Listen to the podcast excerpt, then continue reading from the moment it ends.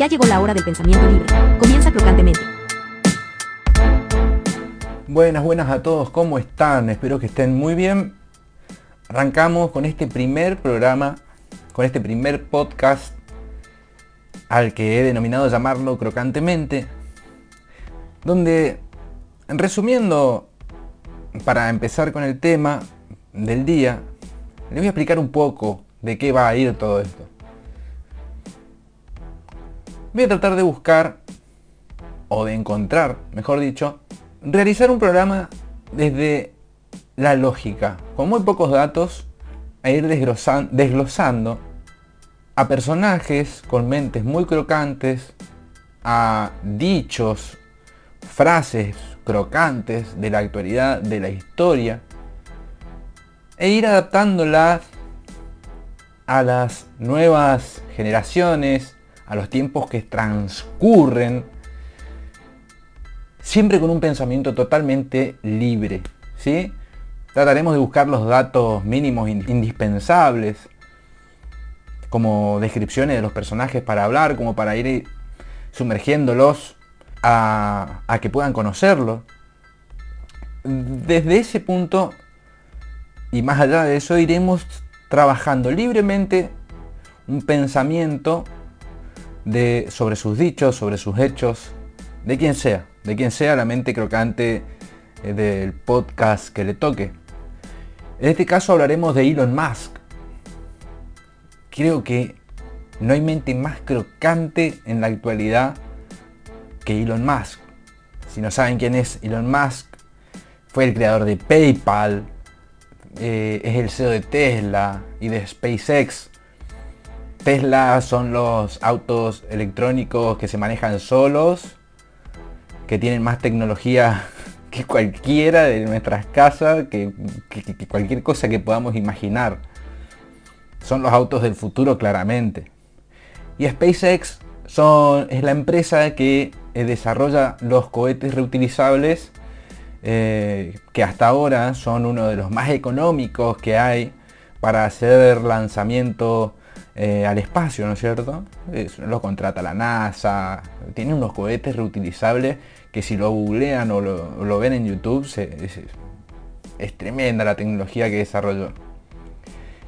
Eh, este tipo hace que, por ejemplo, un tubo cilíndrico de no sé cuántos metros de altura y de tanto peso vuelvan a, hacer hablo de los tubos como eh, por los cohetes, ¿no? Vuelvan otra vez a la Tierra y caigan parados, o sea, no sé cuántos millones de dólares se ahorran eh, en, lanzamientos espaciales. El tipo abarató costos a grandes rasgos de lo que es la industria espacial. O sea, el tipo un loco, ¿no? Un visionario y consiguió un avance extraordinario en la industria aeroespacial. Pero más allá de eso, que estas son algunas cuestiones técnicas, digamos, a mí me llama poderosamente la atención y por eso vamos a hablar de lo crocante que es este tipo y la mente crocante que tiene, más allá del poder que tiene, es un mega magnate multimillonario, eh, el tipo es físico, emprendedor, inventor, eh, eh, es sudafricano, según la historia de él, creo que vendía caramelos, que era muy pobre y bueno,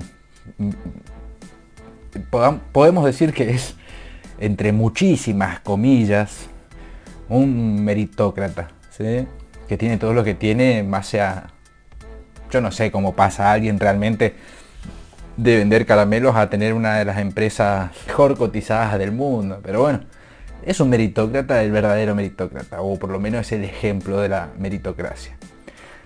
Pero este tipo lo que tiene es que todo, todo lo que pone en su Twitter es magnífico. Puede hacer valer un pedazo de madera millones de dólares o tumbar el precio del Bitcoin en dos días. O sea, imagínense la capacidad que tiene este tipo. Obviamente tiene una cantidad de seguidores enorme, ¿no es cierto? Que por la gran posición que tiene su empresa, eh, su empresa Tesla, por ejemplo, en el Bitcoin, eh, él dice, no, mañana, qué sé yo, el Bitcoin no va a valer nada y les puedo asegurar que no sé cuántas millones de personas dejan de invertir en criptomonedas. ¿eh? El tipo este mañana agarra y dice, es tan crocante, y dice que minar Bitcoin eh, es perjudicial para el medio ambiente y, te hace valer un pedazo de madera un millón de dólares porque le adjunta la idea de que hay que plantar árboles. ¿Sí? O sea, el tipo puede hacer lo que quiera desde un solo tweet. Imagínense lo crocante que es. Pero lo que me llamó poderosamente la atención esta semana, más allá de todo lo que le conté, de que esta semana estamos hablando de que hoy es exactamente 6 de junio, lo que más me llamó la atención esta semana fueron los dichos de la novia de Elon Musk. Clary Ellis Boucher. Esto sí lo anoté, esto no es libre porque realmente yo para el inglés soy malísimo. Eh, la chica eh, es una cantante de un estilo cyberpunk. Está también unos años más adelante musicalmente eh, como su novio o marido, no sé, no sé si se casaron. se lo recomiendo.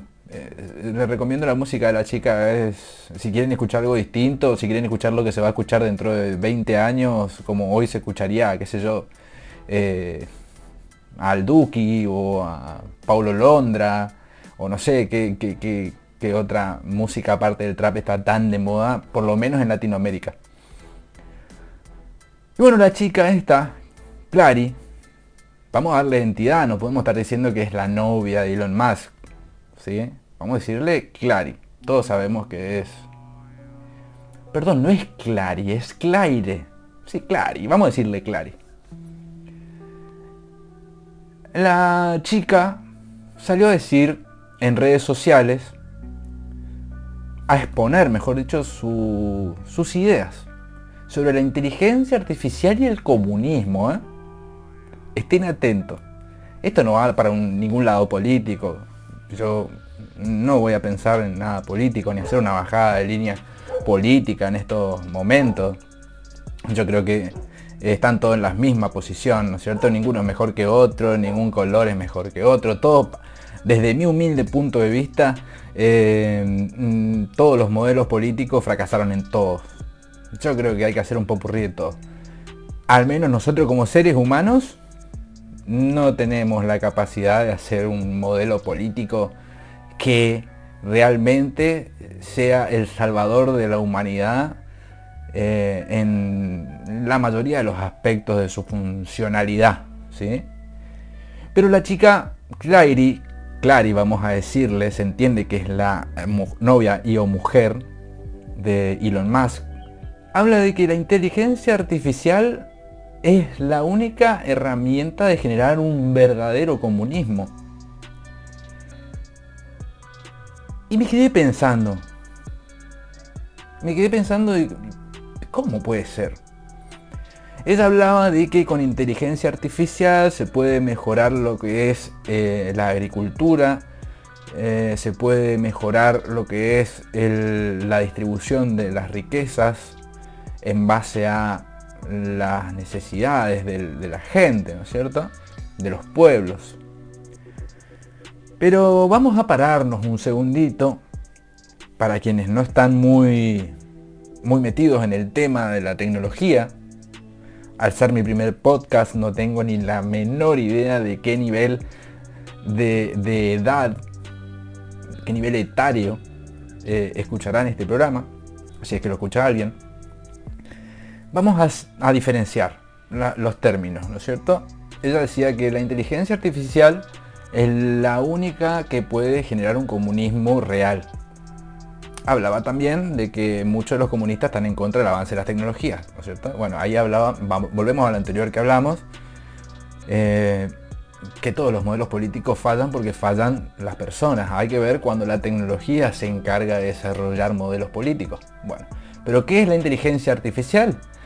La inteligencia artificial es una rama de la ciencia informática en la que las máquinas realizan las tareas como una mente humana, ¿sí?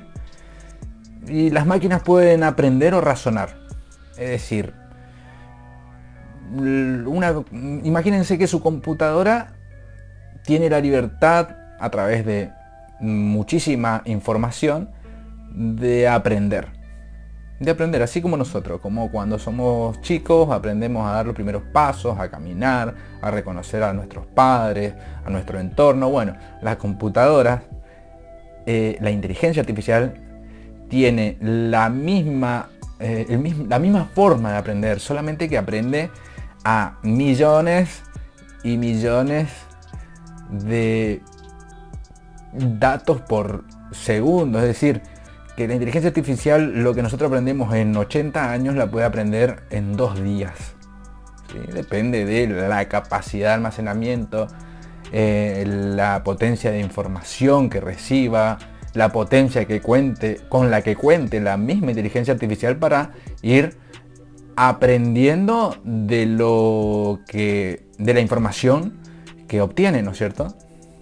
Es decir, la misma máquina tiene que aprender a través de miles de pruebas y errores qué es lo que en teoría y entre muchas comillas está bien o mal. ¿Sí? Eso es la inteligencia artificial. Una rama de la ciencia informática, una máquina que, que puede aprender y razonar. ¿sí? ¿Y qué es el comunismo? El comunismo es una doctrina política, social y económica que defiende a una organización social en la que no existe la propiedad privada, ni la diferencia entre clases y, y en la que los medios de producción estarían en manos del Estado. ¿sí? El Estado maneja todo lo que produce un territorio. Y el que distribuye justamente. El Estado debería distribuirlo equitativamente según las necesidades de la sociedad que habite ese territorio, ese, ese, estado. ¿sí? Entonces, ahora es de donde empezamos a realmente pensar libremente. Estamos hablando de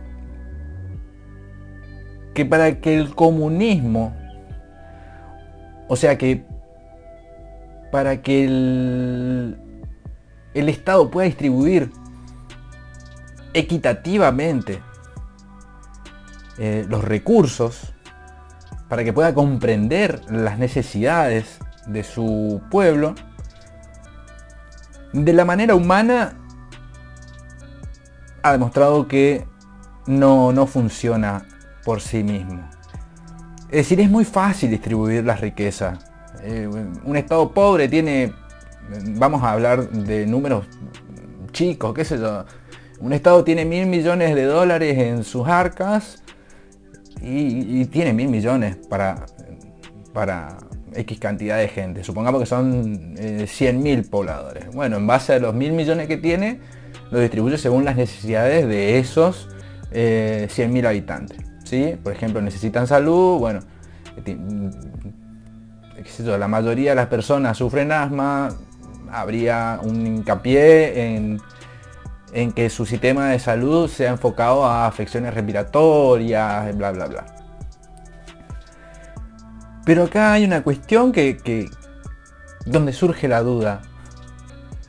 Es que quien distribuye hoy humanamente es una persona con, con el poder necesario, pero que sigue siendo una persona. Sigue siendo un ser humano que comete errores, que se enferma, que sufre, que es feliz y sobre todo que tiene la capacidad de ambicionar, ¿no es cierto? Que tiene la capacidad de ser corrompido, que tiene la capacidad de, tener algunas cuestiones patológicas, si quieren llamarlo, eh, eh, eh, referidas al poder que les hace realizar funciones que no van acorde a lo que aspiran, por ejemplo, al comunismo. Es decir, imagínense nosotros, pongámonos en el lugar, como seres humanos. Nosotros que tenemos, ¿cuántas personas, cuántos amigos puede tener una persona común y corriente? Amigos, amigos. cinco amigos, dos hermanos, una madre, un padre, un hijo, una hija. Supongamos que nosotros como seres humanos comunes, inmersos en cualquier sistema político, debemos velar, o no es que debemos, no es una obligación, o al menos estamos velando por, como mínimo, vamos a ir a lo mínimo, ¿no? 10 personas a la cual, con la cual queremos, a la cual queremos. Es decir, yo me preocupo porque mi hermano esté bien, mi mamá esté bien, mi amigo esté bien, X persona esté bien, pero siempre en algún momento, porque también somos seres humanos y tenemos otras necesidades, descuidamos. En algún aspecto siempre, no hay nadie que sea perfecto, no hay ser humano que sea perfecto, que diga, yo sí me encargo de mi familia, de mi bienestar, de mi salud. No, no, creo que exista y el que salga a decir eso me parece que está, está ocultando algo, una escasez de mucho más cosas de, la que nosotros contamos, ¿no es cierto? Ese que dice que no descuida a su entorno es porque tiene un gato y, nada más, ¿no es cierto? Y que también no está exento de que, que el gato se le escape, ¿no? Pero lo que voy con esto, y pensándolo, no, estoy pensando libremente, no nada, de otro mundo. Pensando en esto, ¿cómo, puede ser que un sistema comunista realmente garantice perfectamente la distribución de la riqueza y que gestione y acumule eficientemente las reales necesidades de una sociedad de su territorio?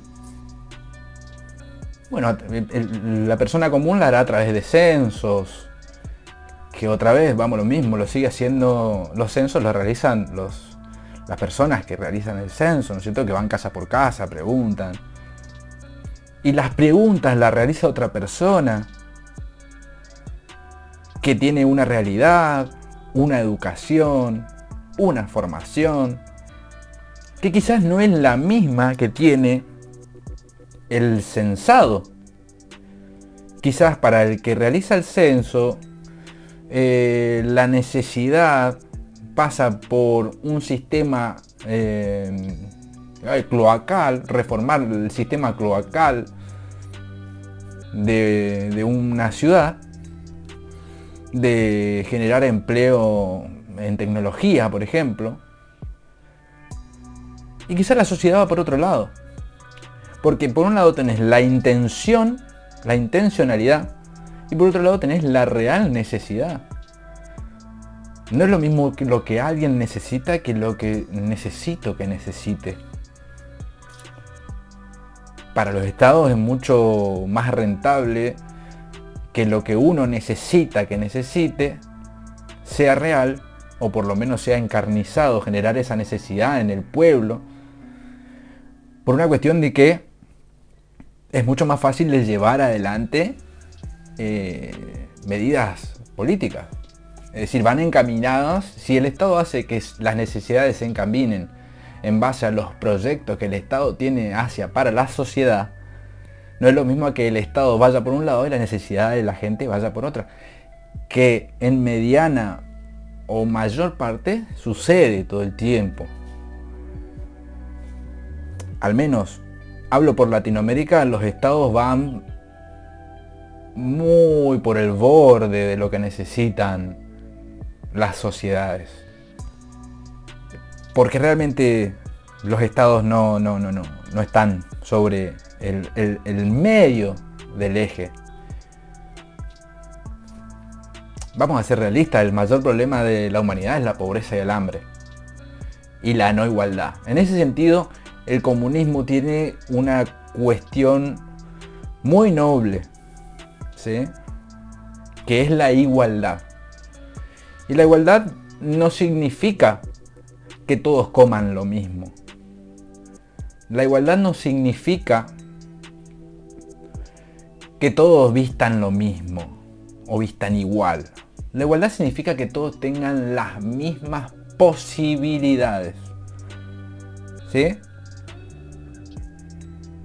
Y hasta ahora ningún gobierno en el mundo pudo lograrlo. y tampoco, bueno, sí, eh, eh, supongamos que una de las, uno de los comunismos más que más perduran y entre escasez y, otras cuestiones, aún ahí sobrevive, que es Cuba.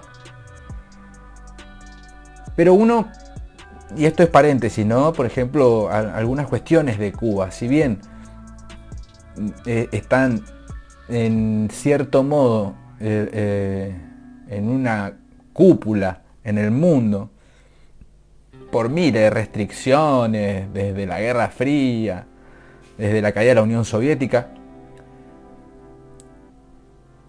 el cubano tiene un acceso a X cantidad de comida por persona. Puede ser de buena o mala calidad, realmente no lo sé. Eh, valores nutritivos, tampoco lo sé. Pero lo que sí sé es que anda y sentate a hablar con un cubano y te puedo asegurar que habla al mismo nivel educativo e intelectual que un profesor de universidad. Y eso es algo muy, pero muy noble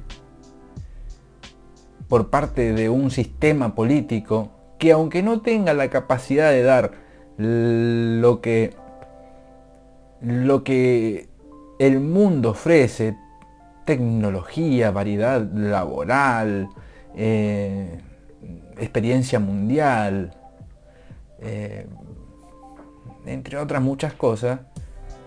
Sin embargo, tienen una población muy, pero muy culta. Y eso es algo digno de reconocer del, comunismo cubano. Más allá de eso, y seguimos entre paréntesis, aunque nos fuimos un poquito del tema real, no nos fuimos realmente. Seguimos andando de lo que, sobre lo que es el comunismo y cómo las personas lo, lo, ejercen. Otra cosa que tiene el cubano es que realmente acepta, acepta su forma de gobierno. Obviamente hay desertores en todos lados porque seguimos hablando de seres humanos, cierto? Pasa en todos los ámbitos, en todos los sistemas políticos. No todos somos felices con lo que tenemos, aunque lo tengamos todo. ¿sí? Eso es una verdad de acá, la China. Pero ahí están, Ahí están los cubanos. Ah, perdón, me olvidé. Otro punto a favor que tiene el comunismo cubano y la capacidad intelectual con la que se desarrollan es que tiene uno de los menores índices de mm, abusos sexuales, de maltrato hacia la mujer, de violencia de género. Y eso es muy importante y tenemos que poner un un paréntesis muy grande de cómo una isla sin muchos recursos, más que los intelectuales y el desarrollo de la, de la medicina, logra esta cosa que afecta, perdón, no que afecta, esta cosa que el mundo no puede lograr. ¿sí? Reducir la violencia de género. Y justamente es lo que venimos, vengo hablando desde un principio, es la capacidad intelectual. Yo creo que más allá de, de, las necesidades que uno tiene, no es lo mismo pasar una necesidad económica con una escasa eh, con un escaso nivel intelectual, y no es por discriminar, sino porque la capacidad intelectual te da la capacidad, valga la redundancia, de poder afrontar los problemas, de ver cómo funciona el mundo, de ver cómo funciona la sociedad y tu entorno. Es decir, mientras que vos más eh, instruido estés, de alguna manera vas a tener cierta calma a la hora de afrontar diferentes problemas. No es lo mismo quien no tiene la capacidad intelectual, los problemas lo avasallan. Y tampoco seamos necios, no somos máquinas. Me incluyo y no incluimos a todos. Siempre hay problemas que nos sobrepasan a todos con cualquier eh, nivel intelectual. ¿sí? Eh, a algunos le duele menos algunas cosas, a otros les preocupan otras. En todos los escalones socioeconómicos y culturales hay problemas. ¿Sí? No es lo mismo el problema de no tener para comer y que eh, las tripas te estén eh, temblando hace dos días que hayas perdido un millón de dólares por una mala inversión cuando tenés 150 mil millones de dólares por decirlo de alguna manera, exagerada en el banco y tres personas que te cocinan gourmet todos los días. O sea, seamos un poco lógicos. No, no, no, no, hay, no hay manera de igualar a la sociedad en base al sufrimiento por distintas cuestiones. Eso es algo que vamos a ver si realmente una inteligencia artificial puede sí, realmente eh, sanar hasta inclusive las heridas emocionales de cualquier pueblo. Entonces, hablando de todo esto, si vemos que realmente eh, eh, buscamos ir al comunismo, vimos que en algunos lugares funcionó de tal manera, por ejemplo, la Unión Soviética tuvo un desarrollo tecnológico estrafalario, eh, creo que pusieron el primer cohete eh, en órbita, eh, tuvieron el, mayor desarrollo tecnológico em, aeroespacial, que después lo termina ganando Estados Unidos poniéndole el, primer hombre en la luna, pero de igual manera hay algún, alguna cierta falla, alguna cierta falla, porque seguía habiendo gente pobre, seguía habiendo un montón de cuestiones en la sociedad que aunque tuvieran X cantidad de alimentos que brinda el Estado, X calidad de salud que brindaba el Estado, sigue fallando, sigue habiendo una necesidad extraordinaria. Y volvemos al tema, ¿sí? ¿Por qué sucede esto? Y es porque somos gobernados por seres humanos que tienen una visión del mundo, una educación eh, una ambición que va quizás totalmente distinta o con distinto rumbo al que las masas van. Se podría decir que el verdadero comunismo es eliminar a todos los que van en contra de lo que, de lo que el Estado quiere y eso es muchísimo más fácil, De manera humana. No me, no me saquen de contexto, no estoy, yo no pienso así, pero sin embargo si vamos a lo técnico, eh, sería mucho más fácil realizar el comunismo ideal eh, aniquilando o, sacando del territorio comunista a las personas con necesidades que vayan en contra de lo que el Estado propone, eh, que estén en contra del Estado. Y a algunos le vino China a la cabeza con lo que acabo de decir, pero hablemos de que China es, inimputable. China es inimputable. Pero entonces, ¿por qué? ¿Por qué eh, Clary dice que la, la inteligencia artificial es lo único que puede brindar el verdadero comunismo? Es porque la máquina no se corrompe. Es porque la máquina no tiene hambre, es porque la máquina no tiene ambiciones. Es porque la máquina tiene una capacidad de pensar eh, sin tener algún, ¿cómo decirlo? Sin tener un pensamiento discriminativo. Para la máquina, si somos especies, somos la especie, no le importa si sos alto, flaco, eh, gordo, negro, eh, cosas que pasan en el mundo y, que, repito, no me saquen de contexto, yo no pienso así, pero es algo que sucede en el mundo, cierto? todavía estamos en el año 2021 y existe la discriminación, la xenofobia, eh, todas las fobias habidas por haber y realmente vamos de vuelta al tema, es una cuestión de plena y total ignorancia.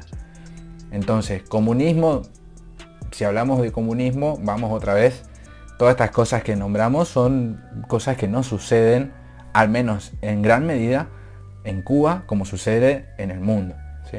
Veamos otra vez un punto a favor del comunismo. Entonces la máquina, ¿qué es lo que puede hacer? A través de enorme, eh, una enorme cantidad de cálculos, puede saber al instante, en un microsegundo, eh, que una persona tiene una neumonía que, eh, en, X, en X lugar del territorio, que otra persona está bajo de peso, ¿sí? en, segundos puede saber que hay un, un nene desnutrido en un lugar y puede triangular en milésimas de segundo todo lo que está pasando. ¿sí? Puede saber que en X lugar del territorio se está desarrollando una epidemia de pongamos la gripe verde, por no decir otra, que suficiente tenemos con la que ya tenemos, y actuar inmediatamente eh, en base a eso, ¿sí? ¿Qué está sucediendo? Eso solamente lo puede hacer una máquina al momento, ¿sí? Solamente una máquina lo puede hacer. No hay ser humano ni gobierno, y eso que hay gobiernos que tienen eh, un sistema de inteligencia un sistema de, información que tienen eh, con anterioridad lo que sucede en el mundo eh, informado, ¿no es cierto?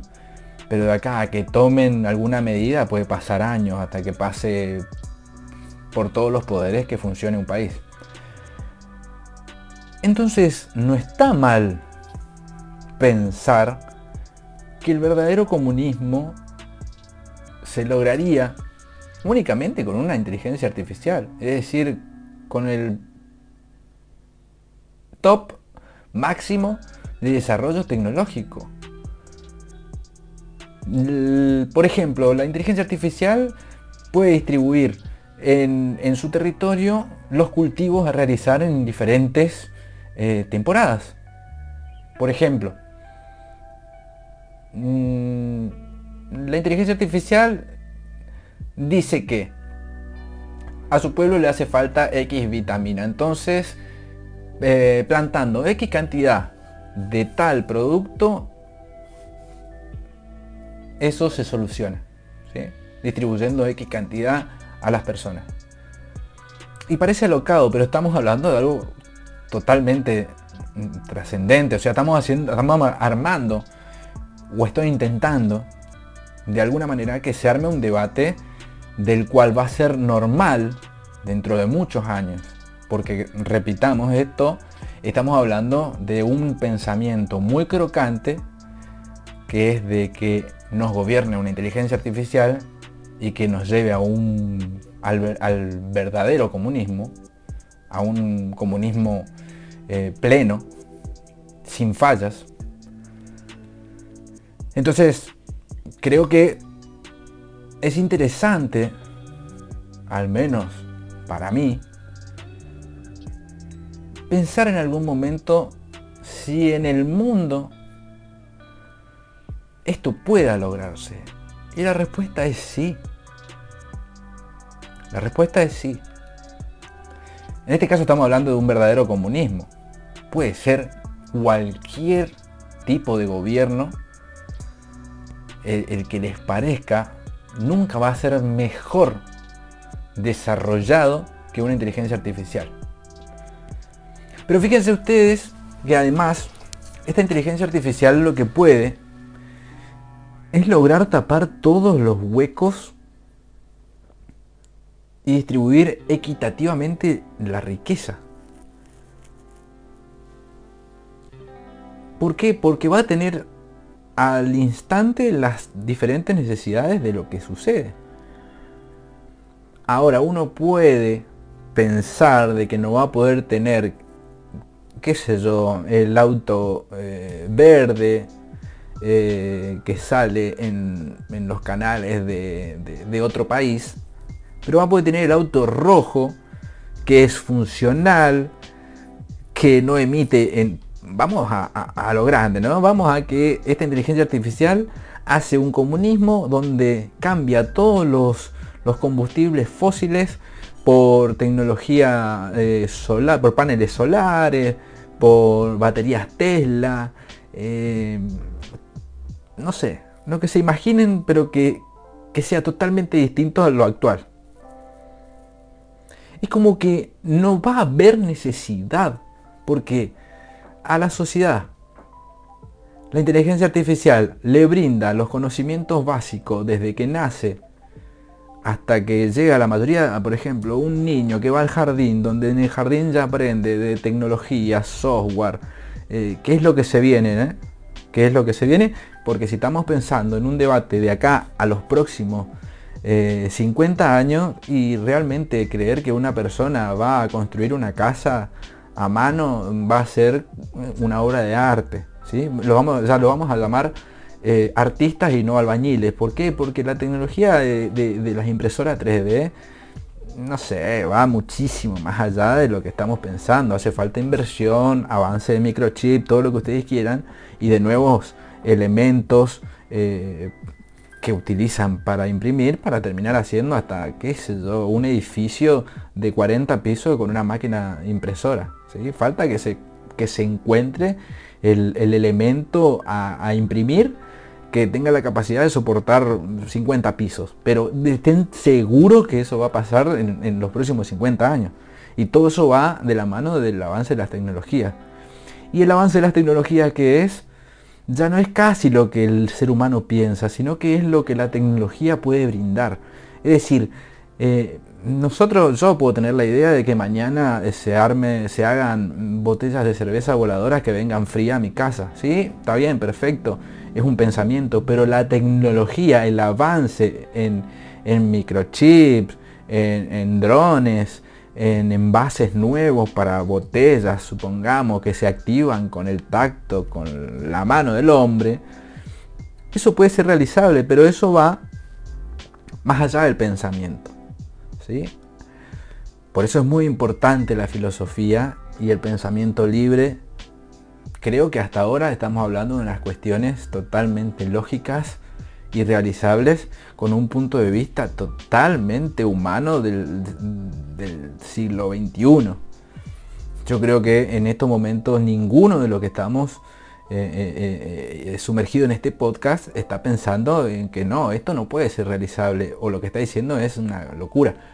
No, nosotros pensamos libremente, no vamos a hacer teorías conspirativas, ni mucho menos. Que están, algunas están buenas, algunas suceden, ¿no es cierto? Pero lo que la tecnología, lo único que puede brindar el verdadero comunismo es lo que dice la novia de Elon Musk, Clary. Es la tecnología, amigos, amigos y amigas. Nos guste o no nos guste, sean del color político que sean, lo único que puede desarrollar un modelo de política perfecto en su ejecución es una máquina. Puede gustarte o no. Pero es así. Y va a suceder. Y tiene que suceder. Porque acá me detengo un poco más. Todos criticamos a los que más tienen, hay sectores que critican a lo que menos tienen. Y hasta se ha normalizado en el mundo que la solidaridad es un acto de pérdida. Hoy preocuparte por el vecino es perder. Hoy preocuparte por el que menos tiene es perder. Sin embargo, algunos creen que preocuparte por el que más tiene es ganar. ¿Por qué? Porque está la mínima probabilidad de que ese que está ganando te vea como aliado y te una a ese bucle de ganancia que es totalmente mentira. ¿Sí? El que más tiene siempre va a seguir teniendo y el que menos tiene puede llegar a tener un poco más. Pero siempre va a haber con los modelos actuales, con los gobiernos actuales y el nivel de gobierno de la actualidad en el mundo, una necesidad de generaciones de pobres, de personas con menos recursos, de personas con menos capacidades, maleables, porque son mano de obra barata. ¿sí? Son mano de obra barata, moldeable. Pero a la larga, eso termina trayendo un costo, ¿sí?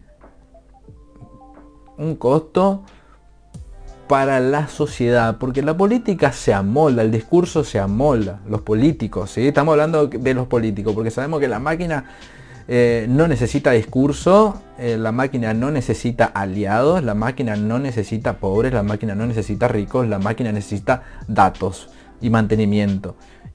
Y nada más. Y que se acate en su sector las medidas que tome la máquina. Nada más. Si la máquina dice que siempre, siempre, siempre el 40% de del Producto Bruto Interno de, su territorio se distribuya entre todas las personas, siempre va a ser así. Nacidos y que se reserve el 10% a los por nacer y que el otro 50 y que el otro 40% se invierta y el otro 10 se, se distribuya en, en, lo que sea, la máquina va a funcionar y va a funcionar perfectamente. La máquina va a saber cuándo va a tener escasez de X recurso, porque estamos hablando no estamos hablando de, la computadora de, escritorio, ¿no? Estamos hablando de una computadora que va a tener la capacidad de adelantarse inclusive al futuro, porque mientras que está generando eh, la, vacuna o el medicamento o el alimento que le falta al nene desnutrido de, de una localidad, por decir uno, pero estamos hablando de que hay muchos, ¿no? Eh, está generando eh, inversiones, por ejemplo. Porque tampoco eh, seamos tan ilógicos de creer de que porque un país es comunista no puede invertir en otros países que no lo sean, siempre y cuando las ganancias de sus inversiones sean distribuidas en su territorio. Otra vez me viene a la mente China, ¿sí?